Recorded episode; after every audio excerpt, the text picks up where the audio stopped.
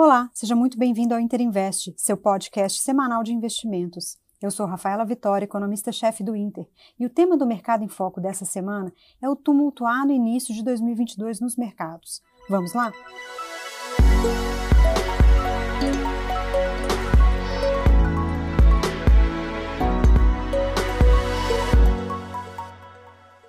Ano de 2022 mal começou e os mercados já estão bastante apreensivos. A taxa de juros de 10 anos nos Estados Unidos, que terminou 2021 em cerca de 1,5%, teve alta de quase 30 pontos base, chegando a perto de 1,8% em pouco mais de uma semana. Foi a maior variação negativa da taxa em tão pouco tempo desde o início da pandemia em março de 2020. O Fed divulgou na primeira semana do ano a ata da última reunião e mostrou uma preocupação maior com a inflação e alertou para a necessidade de subir os juros mais cedo e talvez já em março.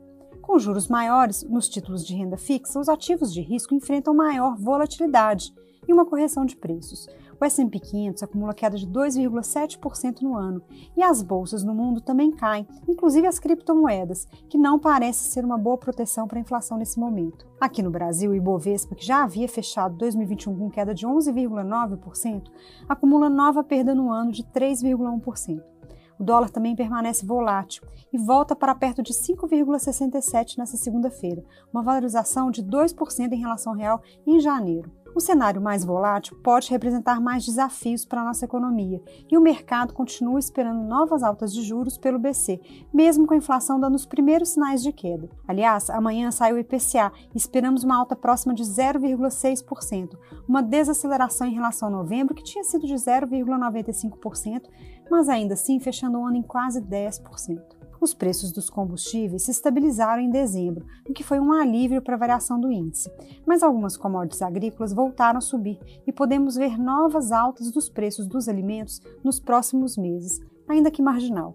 Na agenda da semana também teremos os dados dos setores de serviços e varejo relativos a novembro e a esperada nova queda da atividade, ainda que pequena, mas indicando um quarto trimestre mais fraco. O dado da indústria de novembro da semana passada já mostrou uma atividade menor, com redução de 0,2% em relação a outubro, a sexta queda seguida da indústria. Por um lado, podemos ter de fato baixo crescimento em 2022, mas por outro, a política monetária pode não ser tão restritiva como o mercado espera, uma vez que essa menor atividade tende a refletir também uma menor demanda e, com isso, inflação menos pressionada. Lá fora também será divulgado o CPI dos Estados Unidos, a taxa de inflação, e é esperado que ela acumule 7%, fechando o ano de 2021, a maior alta dos últimos 40 anos.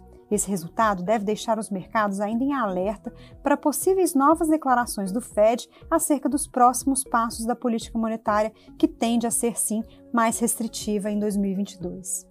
Bom, essas são as principais informações da semana no mercado. Acompanhe nossas análises e relatórios em tempo real no nosso perfil no Twitter, Interinvest. Siga a gente e envie suas dúvidas e sugestões. Boa semana e bons investimentos!